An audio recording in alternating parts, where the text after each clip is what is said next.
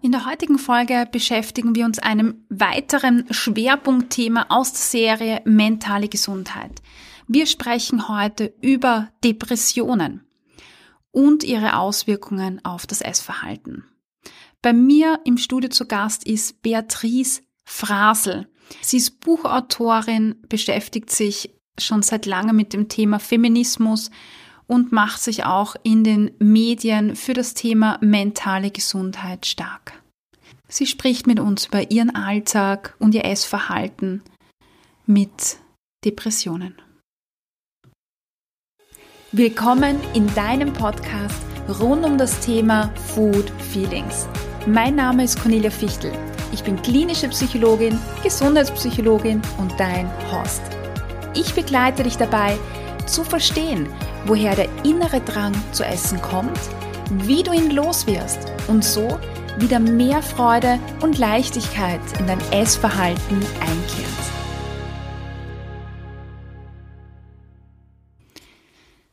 Bevor wir in das Interview starten, möchte ich ein paar Informationen zu dem Thema Depressionen geben. Depressionen zählen zu den affektiven Störungen, also Störungen, die die Stimmung und die Emotion beeinflussen. Eine Depression ist eine Art Gemütsstörung, die ein Gefühl von Traurigkeit und vielmehr innerer Leere hervorruft. Betroffene leiden unter einer gedrückten Stimmung, Interessenlosigkeit, einem verminderten Antrieb, ja, der über einen längeren Zeitraum besteht. Bei Depressionen unterscheidet man zwischen einer einzelnen Episode, in denen Depressionen auftreten, oder in sich wiederholenden Episoden. Und dabei unterscheidet man auch nochmal zwischen einer leichten, einer mittelgradigen oder schweren Episode. Bei Betroffenen ist die Freude, das Interesse und die Konzentration zum Teil in einer Episode, während einer Episode vermindert. Ja, es gibt eine sehr starke Müdigkeit schon bei kleinsten Anstrengungen. Der Schlaf ist gestört oder der Appetit vermindert. Man muss sich vorstellen, dass das so weit gehen kann, dass Betroffene nicht mal in der Lage sind, dass sie duschen gehen oder sich etwas zum Essen schneiden, äh, machen. Sogar ein Brot runterzuschneiden kann sehr, sehr anstrengend sein. Und ähm, so einen Zustand kennen vielleicht ein paar Leute, und jetzt muss man sich vorstellen, das ist nicht nur ein Zustand, der mal einen halben Tag da ist oder einen Tag, sondern wirklich über Tage oder Wochen oder Monate geht. Ja, das Selbstvertrauen und auch das Selbstwertgefühl ist natürlich beeinträchtigt. Es kommen nicht selten Schuldgefühle oder Gedanken über die eigene Wertlosigkeit. Also das Gefühl auch, dass man ein wertvoller Beitrag äh, in, in der Gesellschaft ist oder dass man überhaupt wichtig ist, ja, kommen vielleicht, ja, stellt man einfach in Frage. Diese gedrückte Stimmung verändert sich, wie ich vorher schon gesagt habe, von Tag zu Tag eher wenig, ja, reagiert nicht auf Lebensumstände und kann auch von ja, körperlichen Symptomen begleitet werden, wie Interessensverlust, Morgentief, Libidoverlust, Gewichtsverlust, Appetitverlust und so weiter. Ja, die erste Episode bei einer Depression kann in jedem Alter zwischen, ja, in jedem Alter auftreten und der Beginn kann entweder akut sein, also dass es plötzlich auftritt, aber auch schleichend, so dass man vielleicht eine, ja, gedrückte Stimmung hat, mit der es beginnt. Ja, und äh, diese Entwicklung kann wirklich von Wochen bis hin zu Monaten sein. Das heißt, wenn man es nicht rechtzeitig entdeckt, sich vielleicht nicht rechtzeitig Hilfe sucht, kann es einfach sein, dass ja, Depressionen stärker werden oder dass sie immer wieder kommen, also chronisch werden. Es ist also an dieser Stelle extrem wichtig zu sagen, dass es sehr, sehr wichtig ist, sich möglichst schnell Hilfe zu suchen, wenn man merkt, dass eine gedrückte Stimmung und diese Symptome, die ich vorher erwähnt habe, über einen längeren Zeitraum bestehen. Ja, was das Thema Essverhalten betrifft, kann man sehr viele verschiedene Aspekte beobachten. Wenn es eine sehr starke depressive Episode ist, dann führt das oft dazu, dass eventuell ein Appetitverlust da ist, also dass man gar nichts essen kann, vielleicht auch mit rasanten Gewichtsverlust begleitet. Aber es kann auch sein natürlich, dass ein stärkerer Essdrang besteht. Wir haben ja schon mal besprochen, dass Essen hilft, quasi Glückshormone auszuschütten. Etwas, das bei einer Depression, ja, ich sage jetzt mal Mangelware ist. Und dieses Essen, das Ausschütten von Glückshormonen hilft einfach dabei, mit der Belastung umzugehen, die Stimmung zu helfen, sich vielleicht zumindest in diesem Moment etwas besser zu fühlen. Aktuelle Forschungsarbeiten, ich kann sie gerne unten in den Show Notes wieder verlinken, gehen davon aus, dass restriktive Verhaltensweisen dazu genutzt werden, um negative Emotionen vorzubeugen, gerade während depressiven Phasen, wobei Binge- oder Purge-Verhalten, also Essdrang und Essanfälle genutzt wird, um negative Empfindungen zu reduzieren, wenn sie bereits aufgetreten sind. Also auch hier gibt's ja untermauert das unsere Annahme. Ja, und dann ist es natürlich auch möglich, dass beide Varianten bei einer betroffenen Person auftreten. Also wenn du das bei dir kennst vielleicht, dass du depressive Episoden hast, wo du gar nichts isst, äh, gefolgt vielleicht von Episoden, wo du oder Tagen, wo du diesen Essdrang hast, dann ist auch das völlig normal. An dieser Stelle, was den Essdrang betrifft, ist natürlich eine Therapie, eine professionelle Begleitung durch eine klinische Therapie oder Psychotherapie extrem, extrem wichtig, weil das Essen hier einfach als Mechanismus gesehen werden kann, um mit den negativen Stimmungen umzugehen, also als Ressource, wenn man so möchte. Was diese Phasen betrifft, die von dieser Energielosigkeit gekennzeichnet sind. Hier ist es irrsinnig wichtig, vorzusorgen, also eine fixe Struktur zu haben, vielleicht Dinge immer vorgekocht zu Hause zu haben, vielleicht auch hochwertige Lieferanten zu haben, mm, die wo man Essen bestellen kann, wo einfach etwas da ist. Menschen um sich zu haben, die Essen vorbeibringen, Essen für einen kochen.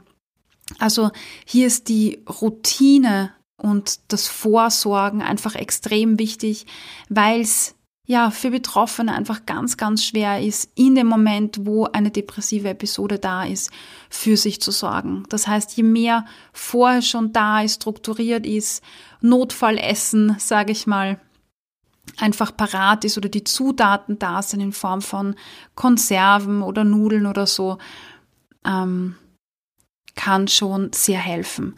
An dieser Stelle ist es sicher auch sehr spannend, vielleicht mal mit einer äh, Diätologin, Diätassistentin, Ernährungsberaterin zu sprechen, weil man auch über Ernährung vielleicht dafür sorgen kann, ja, nähr, also besonders äh, gut zu schauen, dass man einfach alle Nährstoffe hat oder auch ja, Lebensmittel, die einem vielleicht genau in so einer Phase einfach besonders unterstützen können.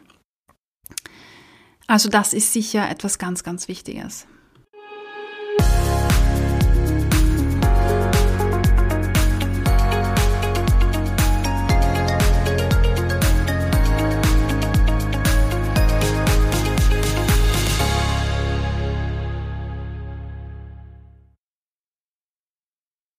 Jetzt im Food Feelings Podcast zu Gast ist Bea. Liebe Bea, ich begrüße dich jetzt zum zweiten Mal im Podcast. Ähm, herzlich willkommen hier.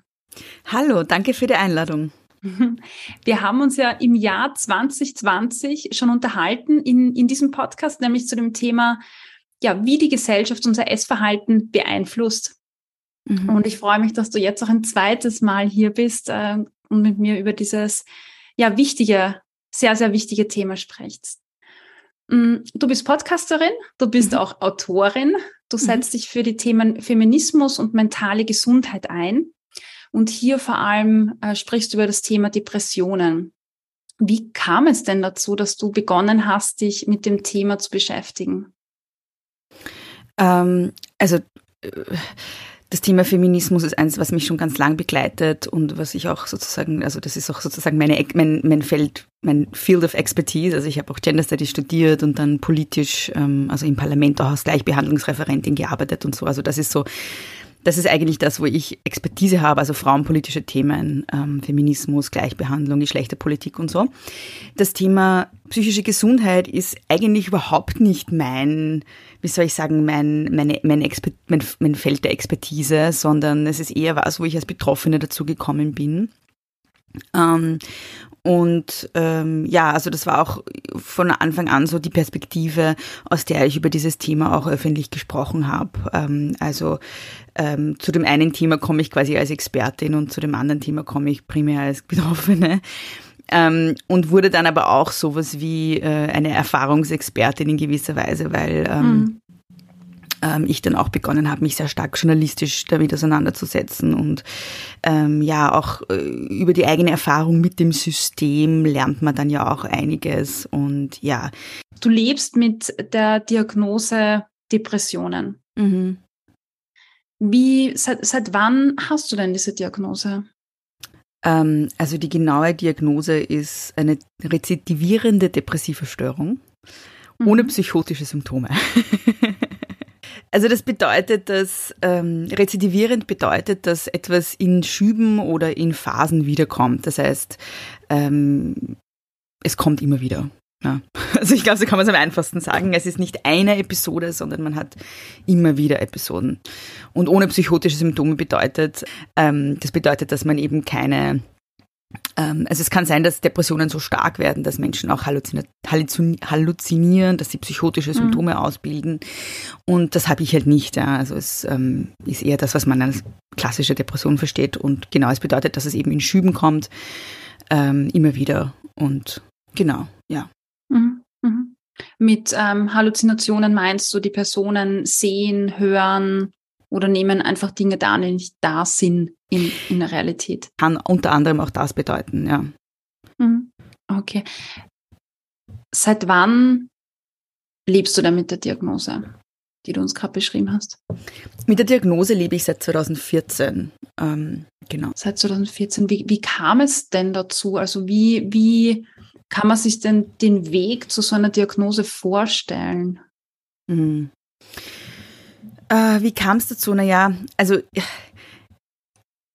ich, ich würde jetzt, also vielleicht sollte ich zuerst mal den Satz voranstellen, dass die Diagnose für mich jetzt nicht irgendwie einschneidend war oder so, weil es mir eh klar mhm. war, dass ich Depressionen mhm. habe. Also mhm. ähm, es war einfach nur ein Ja eh.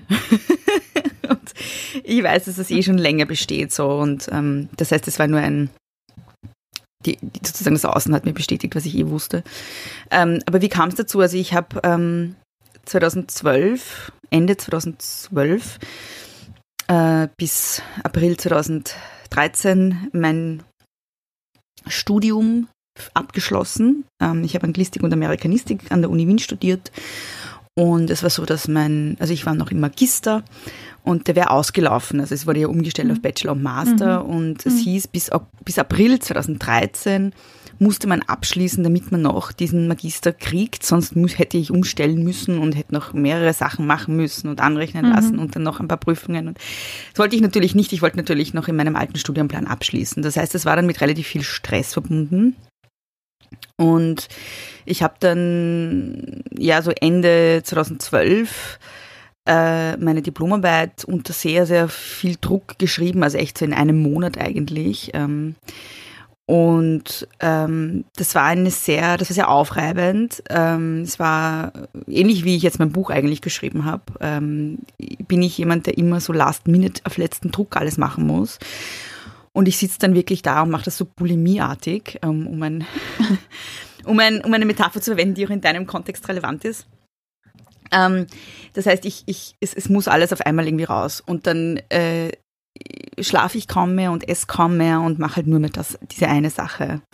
Ähm, ist eine, ja, ist vielleicht, Entschuldigung, ist vielleicht auch ein bisschen was Pathologisches, aber vielleicht ist es auch einfach nur was Persönlichkeitsmäßiges, dass ich einfach, es ist einfach meine Arbeitsweise so. Ich muss mich immer auf eine Sache voll, vollständig konzentrieren. Und das war, wie gesagt, mit sehr, sehr viel Druck verbunden, weil ich eben auch wusste, es muss jetzt, ja. Und ähm, ich, ich habe einfach gemerkt, nachdem ich dann mein Studium abgeschlossen hatte, also ich habe dann diese Diplome gemacht im, im Dezember und ähm, hatte sie dann abgeschlossen, hatte, hatte dann auch das Studium abgeschlossen im April und es ist alles super gelaufen und ich habe es mit ausgezeichnetem Erfolg abgeschlossen, aber es ging mir einfach unfassbar schlecht. Ähm, und es kamen mehrere Dinge zusammen. Also es ging mir nicht einfach nur schlecht, wie ich das von früher kannte, sondern es war so, dass dieser äußere Stressor weggefallen ist und ich trotzdem genauso gestresst war. Das heißt, ich, es war mein Studium abgeschlossen, ich könnte eigentlich voll feiern, ja, also ich habe super gemacht und so, es war lauter Einser, alles super, ich, es wäre eigentlich, eigentlich Party, Party Time so. Mhm. Und es ging mir beschissen, ja. Und ich war unter also wirklich so Hochdruck habe ich mich gefühlt, ja, so und es ist einfach nicht weg, es ist nicht weggegangen, der Stress ist nicht weggegangen, es ist geblieben, so als wäre mein Nervensystem unter Hochdruck und ähm, da, damit habe ich dann eine Zeit lang gelebt und habe gemerkt, ähm, äh, dass dieser Stress sich dann auf alle möglichen anderen Dinge drüber gelegt hat. Also ich habe dann alle möglichen Ängste entwickelt, so als würde würd mein System sozusagen Gründe suchen, warum ich diesen Stress habe. Ich habe dann mhm, mhm, plötzlich total Angst entwickelt vor, weiß ich nicht, Krankheiten und alle möglichen Sachen, ja. Und ähm, ich habe in der Zeit extrem viel abgenommen. Das passt dann auch sehr gut damit zusammen, was du eigentlich besprechen willst heute, weil ich war eigentlich immer eher dick, ja, ähm, und hatte so, bevor das alles losgegangen ist, wahrscheinlich so um die 90 Kilo und habe dann echt aufgrund dieses Druckgefühls und aufgrund dieses Stress, den ich die ganze Zeit gehabt habe, schon während dem Schreiben, auch auf, aus äußeren Gründen, aber dann aber dann auch danach kaum mehr essen. Ich habe nichts mehr runtergebracht und ich habe dann echt so 40 mhm. Kilo abgenommen und zwar in einer Zeit, also in wirklich in, in ein paar Wahnsinn. Monaten, ja, also viel, also die, fast die Hälfte meines Körpergewichts, weil ich eigentlich nichts mehr gegessen habe. Und ähm, das muss man sich vorstellen, ich hatte eh schon so Angst vor allen möglichen Sachen. so Angst vor Krankheiten zum Beispiel. Und dann mhm. hast du irgendwie so mhm. hypochondrische Ängste und dann plötzlich kommen aufgrund dieser, dieses Gewichtsverlustes ja äh, dann alle möglichen Mangelerscheinungen dazu. Also wie gesagt, ich habe nichts mhm. mehr gegessen, das heißt, mir sind dann die Haare ausgegangen. Ich habe dann so also auch so ein Extrem entwickelt im Gesicht, wo irgendwie kein Hautarzt in mir genau sagen konnte, was es ist. Vermutlich eine Mischung mhm. aus Nährstoffmangel und irgendwie psychosomatisch. Ja. Ähm, aber egal, also es haben sich dann so natürlich körperliche Symptome gezeigt, natürlich, wenn du ein paar Monate fast nichts isst, eh klar, ja. Und ja, natürlich ja. hat das dann diese Ängste noch verstärkt, ja. Und es Na war dann klar. so, dass ich, genau, also es, es ging halt irgendwie monatelang so dahin. Ähm, es war eben nicht nur, also bei mir war es nicht nur diese, diese klassische depressive Symptomatik, sondern es war halt auch so Angst, Stress. Ähm, das ist etwas, wofür ich nie eine Diagnose gekriegt habe, weil ich ähm, ja quasi weil ich damit dann nicht direkt zu einer Therapeutin oder so gegangen bin. Aber wie gesagt, also mir ging es halt ein paar Monate so und dann habe ich immer mehr abgenommen.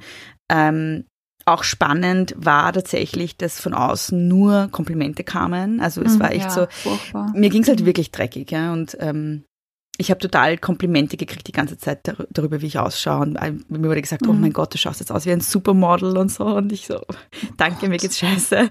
Und äh, tatsächlich auch, also ich, ich kann mich noch an eine Situation erinnern, das war damals ähm, bei der Familie meines Ex-Freundes irgendeine entfernte Tante, ich weiß nicht mehr, das war irgendein Familienfest und hat mich gefragt, wie ich es geschafft habe, so viel abzunehmen. Na, sie so, oh Gott, du schaust so toll aus, wie hast du das geschafft? Und ich so, na ja, ich habe einfach monatelang nichts gegessen, weil es mir so schlecht ging. Und ich habe gemerkt im ersten Moment, dass sie gar nicht wusste, wie sie darauf reagieren soll. Ähm, so ein, äh, äh, ähm, okay. Und dann naja, und ich glaube, sie hat eher erwartet, ich ihr irgendeine Geheimdiät irgendwie sage. Naja, sicher. Und, auf, und in dieser Situation, wo sie nicht wusste, was sie sagen soll, hat sie dann gesagt, oh, aber Wahnsinn, Hut ab. Und ich habe mir nur gedacht so, okay, gut. Ich habe dir gerade gesagt, dass es mir total schlecht geht und ich deshalb so viel abgenommen habe und du sagst Hut ab dazu, ja. Und das Zweite, was, was ich natürlich auch sehr grotesk fand und auch sehr ähm, sozusagen auch als Person, die sich mit so Geschlechterpolitik auseinandersetzt, war, dass ich gerade also ich finde gerade, ich bin eine junge Frau, ja, die gerade ihr Studium mit Auszeichnung abgeschlossen hat unter Hochdruck und mhm. niemand hat mir dazu gratuliert.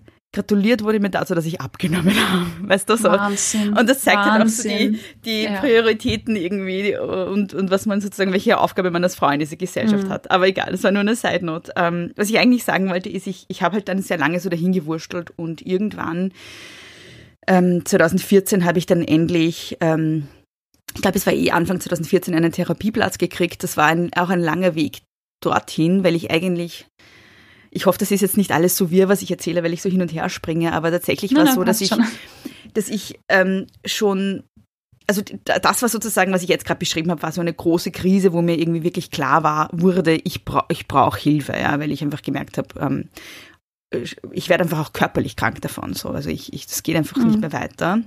Mhm. Ähm, also ich habe dann Doktorat studiert und ähm, Genau, und dann äh, hatte ich Anspruch über so eine UH-Hotline auf zehn gratis Therapiestunden.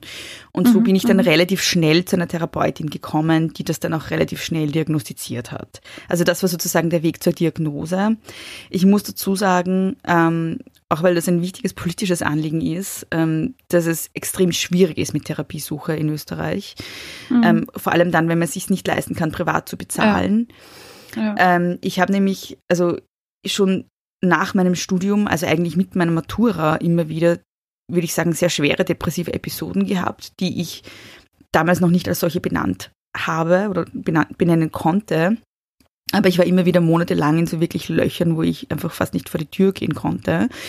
Und ich habe tatsächlich schon 2010 begonnen, mir Therapie zu suchen und habe nie ähm, einen Platz gefunden.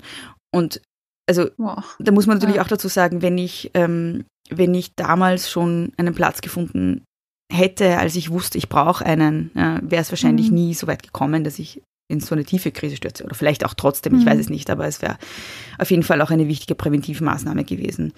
Also das ist auch noch wichtig dazu zu sagen, dass ähm, es nicht erst 2014 war, dass ich meinen Therapieplatz gesucht habe, sondern es hat, äh, ich habe schon Jahre davor gesucht, aber nie einen Platz gefunden. Und ähm, ich kann mich noch erinnern, ähm, dass ich während einer ganz schweren Depression da irgendwie Therapeutinnen durchtelefoniert habe. Ähm, das war, glaube ich, so 2011, 2012 und mir haben alle gesagt, sie haben Wartelisten von drei, vier, fünf, sechs mhm. Monaten. Eine mhm. Therapeutin mhm. hat mir gesagt, sie hat eine Warteliste von zwei Jahren. Ähm, das heißt, Wahnsinn. Ja. ja, und, ähm, das zeigt die Situation einfach auch in, in, in Österreich. Also es, es gibt, ich würde jetzt behaupten, es gibt genug Plätze, aber eben ja, keine genau. finanzierten Plätze. Es ja. gibt genug Plätze, es gibt genug TherapeutInnen, es gibt aber nicht genug Kassenplätze. Mhm. Ähm, und das ist halt echt ein Riesenproblem, weil ähm, es ja natürlich so ist, dass sich auch psychische Erkrankungen chronifizieren können und dass ähm, sie auch schlimmer werden können und ähm, das Argument ist natürlich immer ein ökonomisches. Es wird immer argumentiert, nein, wir können uns das ja nicht leisten. Das System kann sich das mhm. nicht leisten. Aber das System muss sich viel mehr leisten, wenn es nicht dafür sorgt, dass Menschen Psychotherapie kriegen, die sie brauchen, weil am anderen Ende dieser Rechnung entstehen halt dann noch mehr Kosten in Form von ja. Berufsunfähigkeit in Form von Frühpensionierungen, in Form von Krankenständen, aber auch in Form von dann Krankenhausaufenthalten, Reha-Aufenthalten. Das ist alles viel teurer, als wenn ich Leuten Psychotherapie finanziere. Ich glaube, das ist auch mhm. was, was wichtig ist, in die Köpfe der Leute reinzukriegen weil ähm, gerade Depressionen ähm, EU-weit eigentlich die teuerste Erkrankung sind im Moment. Also, also von allen psychischen und neurologischen Erkrankungen ist es die teuerste. Und insgesamt die Kosten, ähm, die durch psychische Erkrankungen entstehen für unsere Systeme, sind halt auch enorm. Ja. ja und ja. wenn man sich anschaut, wofür, das, wofür die Kosten ausgegeben werden, dann haben wir halt primär so Sachen wie äh, Krankenhausaufenthalte und Reha, aber auch Frühpensionierungen und sowas. Ähm, es wäre viel mhm. sinnvoller, das sozusagen vorne zu investieren bei Psychotherapie, bei Behandlung, ja, und bei Präventiv, bei Präventivmaßnahmen auch und nicht dann irgendwie mhm. es so schlimm werden zu lassen, dass, dass dann einerseits ökonomisch sehr hohe Kosten entstehen, aber auch menschlich, ja, also es steht auch menschliches mhm. Leiden dahinter, ja. ja. Ja, ja, auf jeden Fall, ja. Ja. Okay. Ja, das, das ist ähm, tatsächlich ein sehr, sehr großes Thema und auch jetzt an dieser Stelle in Österreich, dass ja auch die also die klinische Psychologie, äh, die psychologische Therapie nicht finanziert ist. Ja. Also da haben wir äh, zwei sehr, sehr große Themen und okay, ja, aber äh, das Thema, ich möchte noch mal kurz zurückgehen mit dem äh, Gewichtsverlust, mhm. gell, dass das äh, das erlebe ich tatsächlich auch sehr, sehr häufig. Und da sieht man einfach, wie stark äh, das Thema Gewicht, Körpergewicht verankert ist, gerade in, in Frauenköpfen. Einfach dieses, dieses äh, Bejubeln in der Gesellschaft, das ist was Tolles, wenn man abnimmt und kaum jemand kommt auf die Idee, dass da ähm, ein Leid, Erkrankungen, Traumata, Stress oder, oder ja sonst was dahinter stecken könnte. Und ich finde es ähm, wichtig und toll, dass du das jetzt angesprochen hast, weil es einfach vielleicht noch mal mehr sensibilisiert dafür, dass äh, Gewichtsverlust nicht automatisch etwas Tolles ist, sondern da steckt etwas dahinter. Mhm. Ja. Mhm. Wann bist du denn, also jetzt, jetzt warst du in Therapie, hast äh, daran, äh, konntest mal darüber reden, irgendwie das Ganze in Worte fassen, vielleicht was, was passiert ist. Wie, wie kam denn dann die Entscheidung, dass du damit in die Öffentlichkeit gehst, also dass du öffentlich darüber sprichst? Ich meine, du hast, äh, ich glaube, über 20.000 Follower oder über 19.000 Follower in den sozialen Medien. Hm, wie, wie bist du auf die Idee gekommen, darüber dann mhm. zu sprechen. Das ist ja schon eine Hürde. Also es ist ja doch ein sensibles Thema. Ähm, als ich begonnen habe, darüber zu sprechen, hatte ich äh, kaum Follower. Da hatte ich irgendwie ein privates Konto auf Instagram und 200 Follower. Ähm, das war eher so mein Tagebuch und eher so, was mache ich gerade, was esse ich gerade, ähm, wie geht es mhm. mir gerade. Das heißt, es war nie eine, es war nie so eine bewusste Entscheidung von, ich trete jetzt damit in die Öffentlichkeit, sondern es war einfach so, mhm. da waren halt meine mhm. drei Freunde und dann irgendwie Verwandte und dann habe ich halt über Sachen geredet, die mir durch den Kopf gehen. So, also es war nie, nie ein großer Schritt oder so. Mhm. Ähm, okay. Es war dann nur so, dass ich halt ähm, durch die anderen Projekte, die ich mache, halt einiges an Following ge gekriegt habe und nie aufgehört habe, drüber zu sprechen gleichzeitig. Das heißt, das ist eher so mhm. mitgewachsen. Das ist eher mhm. so mitgewachsen, wobei ich jetzt das sagen muss, dass ich mich sehr, sehr zurückgezogen habe von sozialen Medien. Ähm, und das auch jetzt nicht mehr so thematisiere. Also ich thematisiere nichts mehr, weil ich kaum mehr dort bin. Ähm, auch das nicht. Ja. Auch, auch weil ich mhm. gemerkt habe, dass es kein, äh, wie soll ich sagen, guter Raum ist, um sich verletzlich zu zeigen. Ja. Mhm. Ja. Als du begonnen hast, damals äh, drüber zu reden, äh, öffentlich, mhm. Wie war denn die Reaktion von außen? Also wie, wie kommt denn das an, wenn man über, über solche Themen spricht? Weil, also ich kenne es ja von der anderen Seite als Psychologin ist, obwohl wir schon so weit sind, obwohl wir viel sensibilisieren und über das Thema mentale Gesundheit äh, sprechen, habe ich den Eindruck, es ist noch immer sehr stigmatisiert. Es ist ein Tabuthema. Frauen reden schon äh, mehr darüber. Es ist äh, viel, viel ja, viele Gespräche drehen sich darum, aber sehr häufig spricht man im Nachhinein. Also wenn es vorbei ist, dann kann man das abhaken, dann traut man sich, dann sagt man, okay, das gehört zu meiner eigenen Geschichte und mhm. jetzt ist es vorbei. Also ich habe schon das, das Gefühl, dass es noch sehr tabuisiert wird. Ähm, wie, wie war denn oder wie ist denn oder war dein Eindruck und, und wie war so die Reaktion von außen? Ja, meine, meine Erfahrung war eine andere. Also ich ähm, habe den Eindruck gehabt, dass sehr positiv aufgefasst wird und auch mhm. sehr gefeiert wird eigentlich. Ähm, sehe ich auch sehr ambivalent, muss ich sagen. Also ich, ich sehe insgesamt die Art und Weise, wie über psychische Gesundheit auch auf sozialen Medien geredet wird, auch sehr ambivalent. Ähm, ja, ich habe dann irgendwann, also wie gesagt, also die, die ähm, Reaktion war eigentlich überwiegend positiv. Ich meine, Social Media gibt's immer negative Stimmen, ja, aber, aber mm, was das ja. betrifft, was das betrifft, war es halt wirklich überwiegend positiv, fast mm. schon mhm. überschwänglich positiv. Ähm, das Schöne ist, dass Leute, die in ähnlichen Situationen sind oder ähnliche Gefühle erleben, ähm, sich dann vielleicht etwas weniger alleine fühlen, etwas mehr gesehen fühlen. Mm. Ähm, ich finde aber ganz viele Dinge dran auch sehr schwierig. Ähm, wie psychische Gesundheit auf sozialen Medien besprochen wird. Ähm, es ist ein Thema, das eigentlich gerade auf Instagram sehr groß ist mittlerweile. Mhm, Unter ja. einer bestimmten, also auch wahrscheinlich in bestimmten demografischen Gruppen, wahrscheinlich sind es hauptsächlich junge Frauen, da hast du schon recht. Aber trotzdem, ja, es ist trotzdem in der Bubble, wo ich bin und wo du vielleicht auch bist, irgendwie ein großes Thema. Und ähm, ich, ich sehe es aber auch total problematisch in gewissen Aspekten. Also zum einen sehe ich, dass wir zugepflastert werden mit Betroffenheitserzählungen. Und ich sage jetzt nicht, dass es keinen Wert hat, aber es bleibt halt dann immer auf dieser individualisierten Ebene von eigener persönlicher Betroffenheit hängen. Ähm, und ich finde, was im öffentlichen Raum primär diskutiert werden sollte, sind die politischen Implikationen, die diese Betroffenheit hat oder die sozusagen politischen Konsequenzen, die man daraus zieht, ebenso Dinge wie die Forderung nach mehr Psychotherapieplätzen und sowas. Ja. Ich finde das relevanter zu diskutieren als das Ausstellen der eigenen Betroffenheit. Also ich glaube, das äh, kann man sehr differenziert betrachten, das Thema. Es ist, gibt sehr, sehr viele Aspekte und ich glaube, für viele, so wie du sagst, ist es einfach äh, ein, ein Raum, wo ich sage, ich, ich, ich finde Menschen, denen es ähnlich geht, ich fühle mich nicht allein. Und auf der anderen Seite gibt es natürlich viele, viele andere Punkte, die man mitdenken muss. Ja, ja genau, genau. Mhm, ja.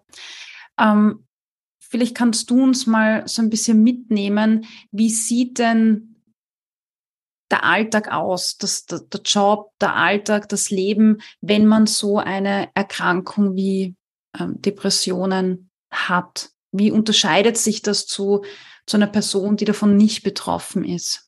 Ich kann das schwer sagen, weil mein Alltag ja eigentlich kein wirklicher Alltag ist, weil ähm, ich keinen fixen Job habe. Ich habe keine Anstellung. Das heißt, es ist jetzt nicht so, dass ich also mein Alltag unterscheidet sich wahrscheinlich signifikant von dem Alltag anderer Menschen, unabhängig von dem Faktor Depressionen. Ähm, ich habe das große Glück, dass ich aufgrund meiner Selbstständigkeit ähm, grundsätzlich nach meinem eigenen Rhythmus leben kann. Ähm, das heißt, ähm, ich habe das, was ganz viele Leute mit Depressionen haben, das ist ich habe so ein klassisches Morgentief. Ja, das heißt, nachdem ich aufwache, geht's mir scheiße. Und es ist ähm, in gewisser Weise gut, dass ich nicht sofort auf muss und in die Arbeit muss, sondern dass ich irgendwie, wenn ich, wenn es mir wirklich scheiße geht, noch drei Stunden liegen kann und dann mache ich halt meine Arbeit drei Stunden später. Weißt du, was ich meine? So. Mhm, ja, ja. Ähm, also das hat, das hat gewisse Vorteile. Ähm, vielleicht hat es auch den Nachteil, dass, dass ich nicht rausgerissen werde aus der Situation. Ja, das kann ja auch sinnvoll sein, wenn Leute Depressionen haben, dass sie dann direkt aufstehen müssen, weil weil sie in den Job müssen ne, und dann aus diesen Grübeln und aus diesem Tief rausgerissen werden. Aber ich kann, ich habe das große Glück und das ist ein großes Privileg und das haben halt die allermeisten Menschen nicht, dass ich bis zu einem gewissen, also natürlich nicht ständig und immer, aber ich bis zu einem gewissen Grad dann doch nach meinen eigenen Bedürfnissen arbeiten kann. Also bei mir ist es wurscht, ob ich meine Arbeit um acht in der Früh mache oder um acht am Abend. Ja. Es ist komplett mhm. egal. Meistens, ja. Abgesehen von jetzt ja, natürlich habe ich auch meine Termine und natürlich habe ich auch Deadlines und so, aber im Grunde kann ich es mir selber einteilen. Ja. Das ist der große Unterschied ähm, zu, zu Fixanstellungen. Das heißt, ähm, ja, ich kann, ich kann wenig sagen über das Thema Alltagsgestaltung, weil das bei mir, glaube ich, ganz anders ist als bei anderen Menschen. Das heißt, ähm, du, du kannst deinen Alter gut ähm, richten nach deinem Befinden, mehr oder weniger. Es wird ja auch nicht immer gehen, genau. nehme ich jetzt mal an. Aber im Großen und Ganzen äh, geht das genau. bei dir ganz gut. Auch genau, weil die ja, weil die Sachen, die ich mache, ist halt schreiben und Podcast produzieren. Und wie gesagt, es ist egal, ob ich das mhm. um 8 in der Früh oder um 8 am Abend mache. Ja, so. Mhm. Mhm. Ja. Erlebst du das im sozialen Bereich auch so, so im Freundeskreis oder mit, mit äh, sozialen Aktivitäten? Ähm, ich muss dazu sagen, ich lebe sehr zurückgezogen. Also es ist im Moment echt, also ich bin auch jetzt gerade in einer Phase, ich muss sagen, dass ich seit Monaten eigentlich sehr in einer Depression, Depression hänge ähm, und kaum mehr Kontakt habe mit irgendjemandem. Also ich habe es mhm. wirklich auf meine Kernfamilie beschränkt, meine Mama, meine Schwestern, mein Papa ähm, und vielleicht ein, zwei Leute. Das heißt, soziale Aktivitäten gibt es für mich eigentlich im Moment nicht. Das ist, mhm. Mhm. Ähm, ja. Ja. Ja, danke auch für die Offenheit, dass du das, dass du das äh, teilst. Es gibt sicher auch einige, denen es denen es ähnlich geht, ja, die ja. das kennen von sich auch. Ja. Mm, du hast vorher schon angesprochen, das Thema Essverhalten. Mhm. Wie, wie, wie, ist, wie hat sich das bei dir verändert? Du hast gesagt, am Anfang gab es eben dieses, dieses Nicht-Essen was, was ja ähm, sehr, sehr starke negative Auswirkungen hatte. Wie hat sich das denn dann entwickelt und wie ist es heute? Also ähm, bei mir ist es typischerweise so, dass wenn ich depressiv bin, esse ich viel mehr. Also bei mir, also mhm. und wenn dann zu dieser Depression eben so Anspannungs- und Angstzustände kommen, dann esse ich dann esse ich zu wenig. Ja. Also es ist einfach mhm. dysreguliert, es ist einfach ein gestörtes Essverhalten. Ja. Das keine Essstörung, aber ein mit der Depression einhergehendes gestörtes Essverhalten. Und ich glaube, das ist eh auch was ganz Typisches. Also die meisten mhm. Leute, die Depressionen haben, ähm, essen, äh, ja, es ist halt, ich sage immer auf Englisch, es ist all over the place. Ja. Es ist manchmal, ist es zu viel, manchmal ist es so ähm, zu wenig.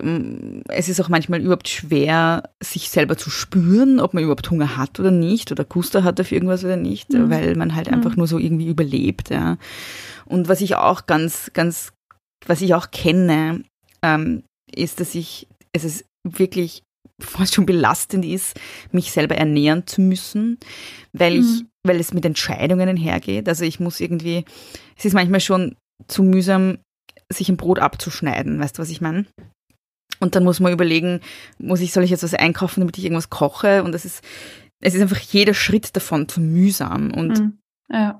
ich kenne das halt, dass ich, dass ich mir dann immer wünsche, dass einfach irgendwie da ist, der mir einfach irgendwas zum Essen hinstellt, weil ich auch gar nicht weiß, was ich will. Ja, also so, ich, ich, äh, ja, es ist dann auch oft so, dass mich Leute fragen, ja, worauf hast du denn Lust? Und ich so, ich habe keine Ahnung, bitte gib mir einfach irgendwas zum Essen. So, ich kann, ich kann mhm, auch gerade ja. überhaupt keine Entscheidung. Also das ist auch etwas, was mit Depressivität für mich auch und für viele andere auch einhergeht, ist, dass diese Unmöglichkeit, ein Gespür zu haben dafür, dafür was man will und Entscheidungen zu treffen. Ja. Es ist einfach nur ein, bitte, kann bitte irgendwer dafür sorgen, dass so dass das Gerüst steht sozusagen, dass ich, dass irgendwas zum Essen dasteht, damit ich wenigstens irgendetwas tun kann, irgendeine, also es geht halt darum, mhm. mhm. wie soll ich das formulieren, also dass ich halt äh, ein bisschen sozusagen Energie habe dafür, meine Arbeit zu machen. Ja, ähm, mhm. Und ja, ist vielleicht auch ein guter Hinweis für Leute, die irgendwie Menschen kennen mit Depressionen. Es kann total hilfreich sein, wenn es Leute gibt, die so praktische Dinge einem abnehmen und einem halt wirklich vielleicht was einkaufen oder einem etwas zum Essen hinstellen, ähm, weil das oft wirklich einfach total überfordernd ist. Ja. Ja, das ist ein ganz, ganz guter Tipp. Wie, wie, wie machst du das denn jetzt? Also hast du abgesehen davon, dass du sagst, okay, es gibt vielleicht Leute, die mir was vorbeibringen, die mir was, mir was kochen. Du lebst ja jetzt schon eine ganze Weile ähm, damit. Das heißt, du kennst dich, du weißt, wie du reagierst reagieren wirst, wenn so eine Episode kommt. Hm, Gibt es da noch andere hm, Vorkehrungen, sage ich mal, die du triffst, wo du sagst, ich weiß nicht, ich habe einfach Essen eingefroren, ich muss mir das nur auftauen, ich muss mir das nur raufstellen, ich habe eine besondere Routine, eine bestimmte Regelmäßigkeit. Gibt es da etwas, das dich unterstützt darin? Äh, ähm, Ich meine, es gibt ein paar so Sachen, die ich ganz hilfreich finde, äh, so Dinge wie HelloFresh, ohne jetzt Werbung machen zu wollen, aber so Kochboxen sind manchmal ganz hilfreich, wenn es noch ein bisschen besser geht, weil die muss man ja auch dann kochen.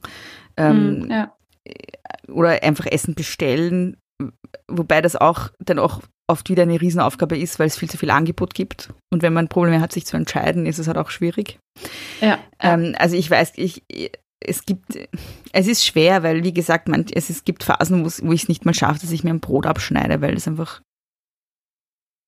so anstrengend ist. Ähm, deshalb, hm. ja, es gibt schon Dinge, die es einen erleichtern können, aber das betrifft halt auch eher Phasen, wo es dann eher noch leichter geht, so. Hm, ja. Ich glaube, das ist, ist ein, ein wesentlicher Punkt, den du jetzt auch angesprochen hast. Dieses, selbst ein Brot schneiden ist so anstrengend oder sich einen Apfel aufschneiden, weil das ist äh, für eine Person, die das nicht kennt, völlig unverständlich. Ne? Da mhm. denkt man sich, naja, da musst du nur in die Küche gehen, ein Brot runterschneiden. Aber das zeichnet einfach ähm, auch vielleicht eine Erkrankung aus, im Gegensatz zu, es ist nicht dieses, ich habe keine Lust, ich habe heut, heute keine Energie, sondern es ist halt wirklich eine, eine eine Erschöpfung, nicht eine, eine Energielosigkeit, ein ich, ich weiß gar nicht, ein, ja, vielleicht, vielleicht denkt man auch gar nicht dran. Also so wie doch. Ja, wenn man es auch gar nicht spürt, dass man Hunger hat mhm. oder so. Aber was, glaube ich, auch noch wichtig ist, was, glaube ich, noch schwerer zu verstehen ist, ist, dass es sein kann, dass ähm, so banale Dinge wie sich selber ernähren zu anstrengend sind, aber man dann andere Sachen schafft. Also mhm. ich bin zum Beispiel so ein Fall, der immer weiter arbeitet. Also selbst in Phasen, wo ich schwer depressiv bin, habe ich Texte geschrieben. Ich habe in der Akutpsychiatrie Texte geschrieben. Ja. Ähm, Wahnsinn. Wäre nicht gleich. Und es ist halt, es gibt Leute, die sind in manchen Bereichen total funktional. Aber mhm. bei mir ist es zum Beispiel so, alles was Arbeit betrifft, da schaffe ich es echt noch wirklich, wirklich lang zu produzieren, wenn auch langsamer, wenn auch schlechter, wenn auch weniger konzentriert. Aber bei allem, wo es darum geht, mich selbst zu versorgen, das ist das Erste, mhm. was wegfällt. Ja, also ich schaffe es dann nicht mehr, mein Brot abzuschneiden, aber ich, ich produziere immer noch Texte. Ja. Mhm. So. Mhm. Und das ist, glaube ich, Spannend. das ist überhaupt nicht nachvollziehbar, ja. glaube ich, aus, im Außen. Das liegt natürlich auch daran, dass ich dass es, ähm, ähm, ja, es ist wahrscheinlich auch so ein Ich muss, ich muss, das, das ist der Bereich, wo ich muss, sozusagen, damit ich weiter Geld verdiene und so weiter. Mhm. Aber man, also ich schaffe es überhaupt nicht mehr, für mich selber da, da zu sein, nicht mal in so banalen Dingen wie ich dusche mich jetzt oder ich gehe, ich schneide mhm. mir jetzt ein Brot ab oder mhm. so. Ja. Ist dir in diesen Situationen bewusst, was du tust? Also bewusst, dass du jetzt vielleicht weniger arbeiten solltest und dafür dich mehr um dich kümmern?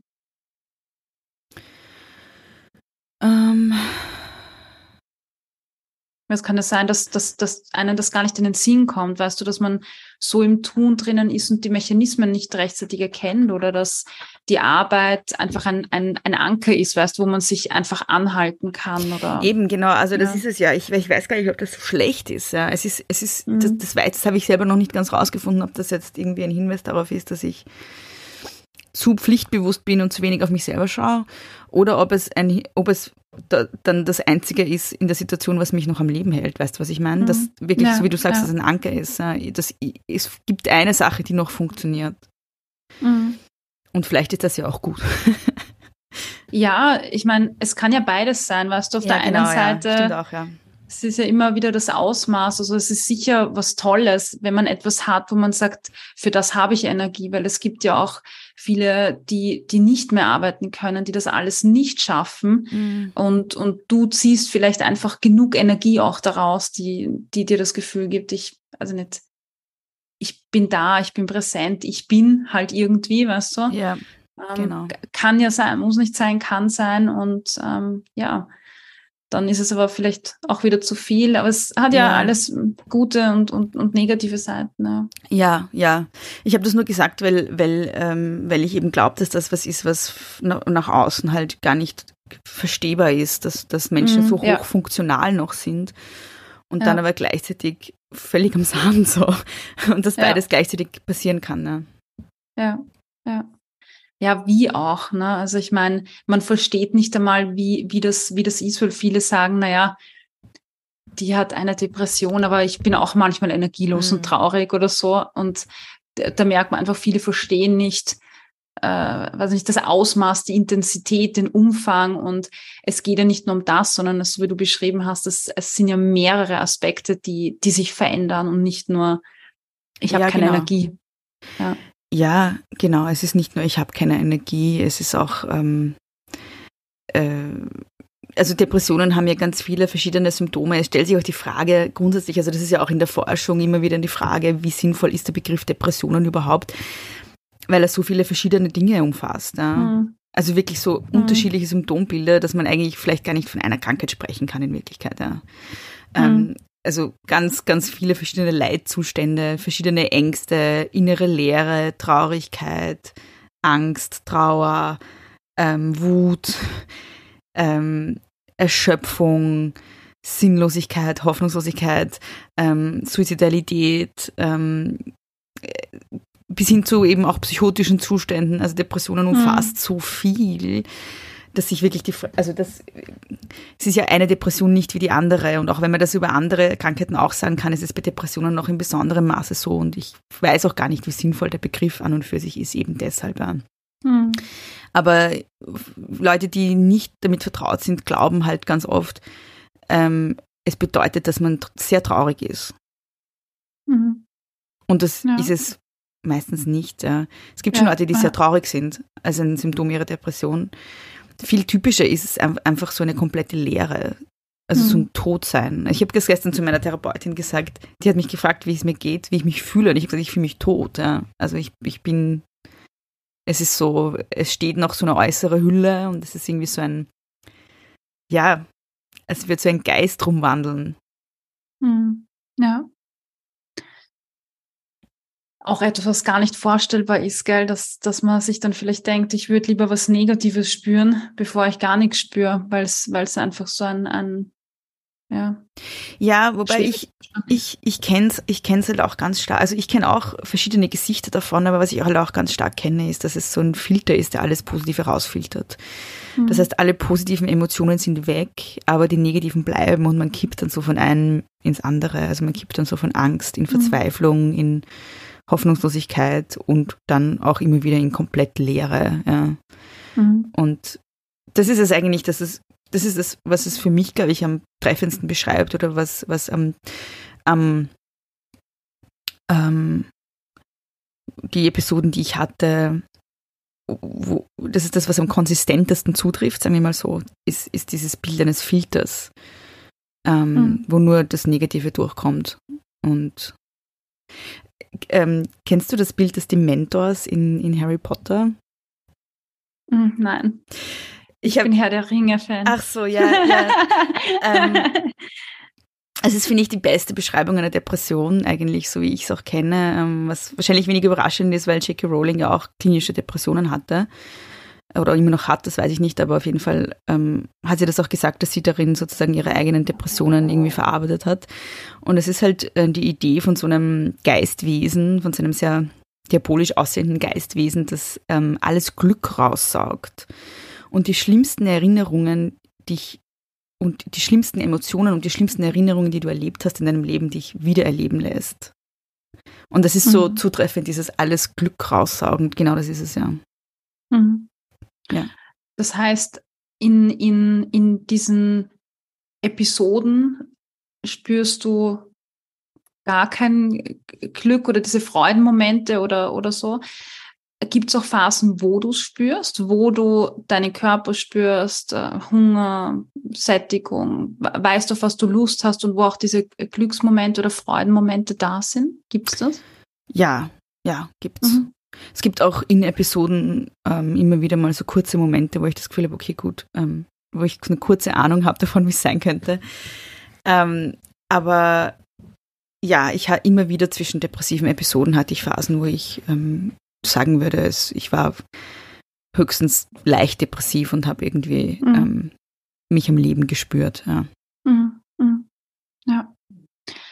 Jetzt hast du gerade die Therapie angesprochen. Das mhm. heißt, du bist gerade in Therapie und das ist mhm. ja auch ein, ein, ein, ganz, ganz wichtiges Thema. Du sprichst ja auch da, darüber, ähm, und ähm, jetzt wäre so die Frage, vielleicht für Menschen, die keine Therapieerfahrung haben, was bedeutet denn Therapie für dich und inwieweit ähm, unterstützt dich Therapie oder begleitet dich Therapie auf deinem Weg? Du sprichst jetzt von Psychotherapie, nehme ich an. Es gibt ja, Psychotherapie ja. und äh, klinische Therapie, also klinisch-psychologische. Ich glaube, was Therapie tun kann, ist einen Raum schaffen, indem man ähm,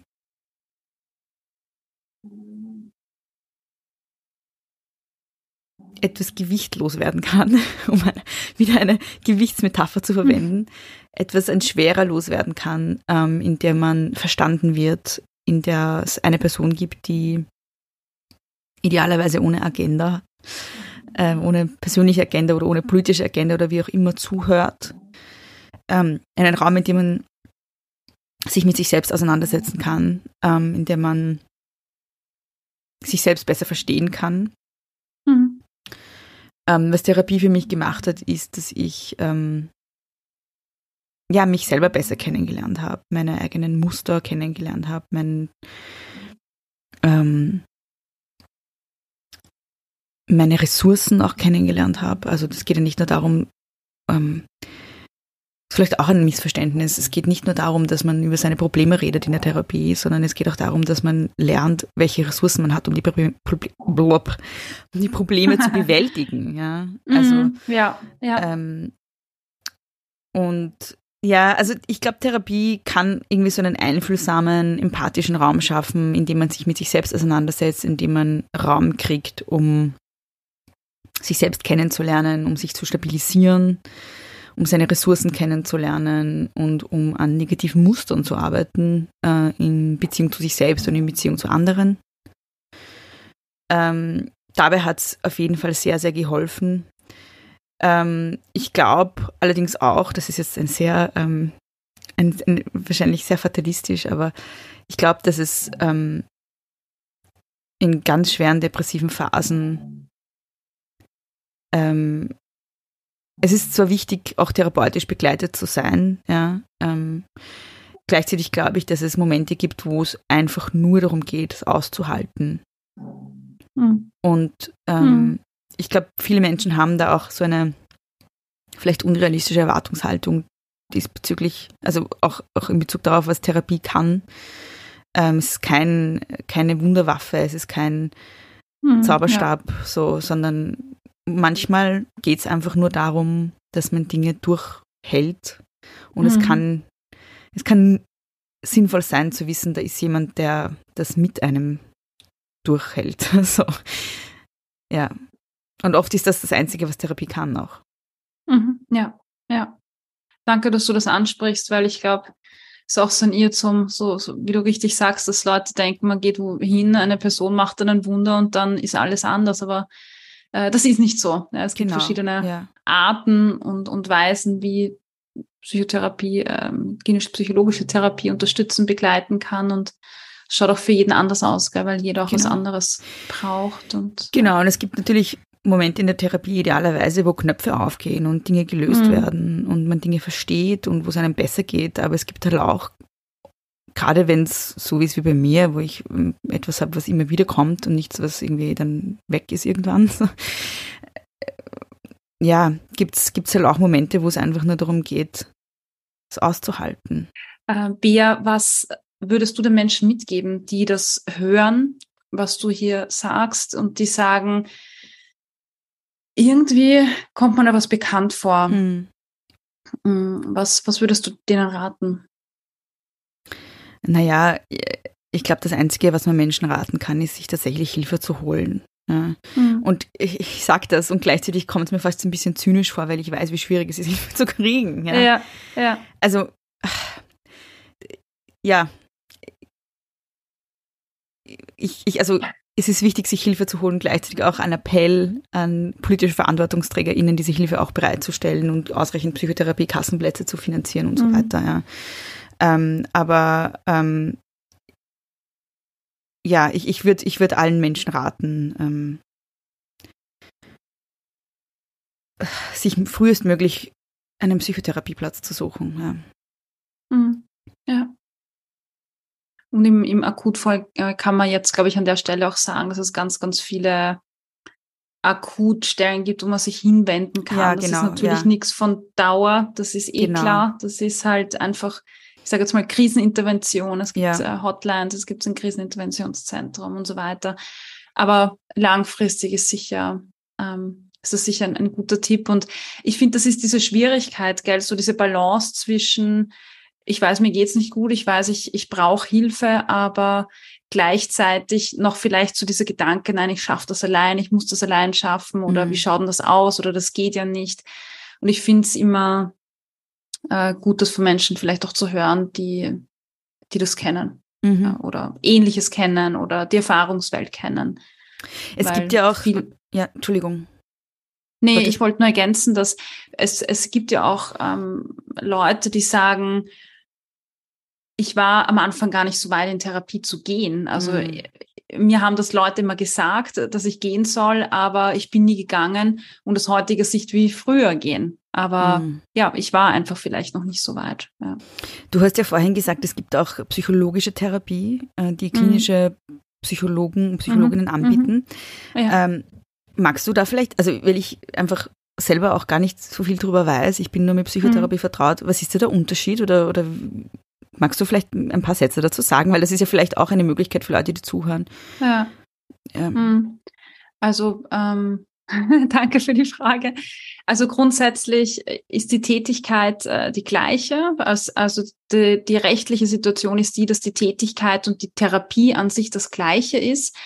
Der Unterschied ist der Ausbildungsweg. Also äh, mhm. äh, Psychologen machen ein Psychologiestudium und dann machen sie eine postgraduelle Ausbildung zur klinischen Gesundheitspsychologin und dürfen dann äh, psychologische Therapie anbieten mit den Techniken, Tools, Schulen, die sie beherrschen einfach. Also mhm. Äh, dürfen alle Werkzeuge verwenden. Psychotherapie äh, ist bis dato so, dass die Menschen einen Grundberuf haben, beziehungsweise es eine postgraduelle Ausbildung in einem zweistufigen Verfahren, Propedeutikum und dann Fachspezifikum, in einer bestimmten Schule. Also es gibt verschiedene Richtungen, Therapierichtungen und dort macht man die Ausbildung und dort äh, in dieser Schule therapiert man dann auch. Also der Ausbildungsweg ist ein ganz anderer. Ich würde vielleicht sagen, dass Psychologie sowas wie Uni und Psychotherapie vielleicht sowas wie FH, wo es einfach viel praktischer auch zugeht. Es ist jetzt ein totaler Laienvergleich, aber mhm. äh, die Psychologieausbildung ist tatsächlich sehr wissenschaftlich und mhm. äh, die Psychotherapieausbildung ist sehr praxisorientiert. Da geht es mhm. viel mehr ums, ums Üben, ums Tun. Also das ist da der einzige Unterschied, wobei da hat sich auch sehr viel geändert mittlerweile, Gott sei Dank. Ähm, genau, das ist der einzige Unterschied, den es gibt und psychologische Leistung wird nicht finanziert, also nicht mhm. einen Cent davon. Mhm. Ja. Mhm. Das heißt, also ähm, PsychologInnen haben dann sozusagen, also die, die spezialisieren sich nicht auf eine psychotherapeutische Schule, wie das genau. Psychotherapeutinnen tun, sondern sie verwenden halt verschiedene genau. Tools einfach, okay. Genau. Und die Kasse oder zahlt wenn, nichts davon. Nein, nichts. Auch nicht Rückerstattung oder? Gar nichts, mhm. nein gar nichts. Es, äh, Zusatzversicherungen zum Teil, ja, wenn man das Privileg hat, eine zu haben oder das Geld, sage ich jetzt mal, dann, dann ist es eine Möglichkeit.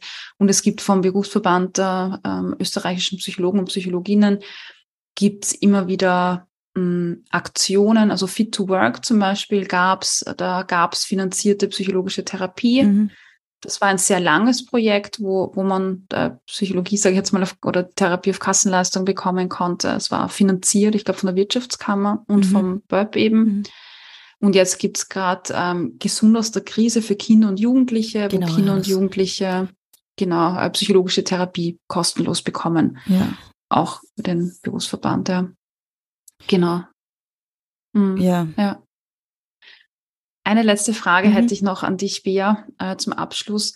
Wenn ich eine Person in meinem Umfeld habe, die betroffen ist, wie, also was sind denn so Das und Don'ts? Also wie kann man denn unterstützen als Freund, Freundin, als Familienangehöriger? Ich bin immer total allergisch auf so, auf so Generalantworten. Mhm. Es gibt ja auch auf Instagram immer so Posts, wo steht, das musst du Personen sagen, die depressiv sind und diese fünf Sachen darfst du ihnen auf keinen Fall sagen mhm. und so. Mhm. Äh, ja. Ich verstehe schon die Intention dahinter, aber Menschen sind halt nicht irgendwie Maschinen, wo man dann weiß ich nicht, irgendwas reinschmeißt und am Ende kommt dann was raus. So. Mhm. Sondern wir sind halt komplexe Wesen und es gibt unterschiedliche Menschen, die unterschiedliche Dinge brauchen. Ähm, also man darf nachfragen, was Personen brauchen. Ja, genau. Das ist vielleicht mal ein mhm. guter Anfang zu fragen, was mhm. Menschen brauchen. Ähm, ich kann halt echt wirklich nur aus meiner eigenen Erfahrung sprechen. Es kann sein, dass das für andere Menschen wieder komplett falsch ist. Ja. Aber ich mhm. kann sagen, dass ähm, ähm, ich zum Beispiel ähm, es sehr hilfreich finde, wenn Menschen sich von sich aus melden überhaupt, ähm, weil jemand, also der, der, klassische Satz ist ja, melde dich, wenn du was brauchst. Macht niemand, ja. Also mhm. es ist, es ist, glaube ich, wenn man wirklich unterstützen möchte, ist es, glaube ich, wichtig, ähm, sich wirklich konkret bei der Person zu melden und konkret auch Sachen anzubieten, zu sagen. Also ich glaube, das, das, das Einfachste, was auch so, was ich kenne von anderen Menschen mit Depressionen, was eigentlich immer hilft, ist, wenn man Menschen praktisch unterstützt, wie ich das vorhin schon gesagt habe. Wenn man sagt, mhm. hey, soll ich mhm. zum Bilder gehen für dich oder soll ich dir was, soll ich dir was zum Essen vorbeibringen? Soll ich dir was einkaufen? Soll ich, soll ich deine Wohnung saugen? Ja, solche Sachen, ja. Das ist immer hilfreich. Ähm, oder bei den Leuten, die ich kenne und bei mir selber weiß ich, das ist das Unverfänglichste, womit man Leuten am effektivsten helfen kann. Was mhm. auch, ähm, was ich, glaube ich, gebraucht hätte und was mir geholfen hätte, ist, wenn mir Leute geholfen hätten, dabei mir Hilfe zu suchen. Mhm. Also wenn Leute sich mit mir hingesetzt hätten und für mich Therapeutinnen angerufen hätten oder solche Sachen, weil das war für mich halt wirklich eine extreme Hürde.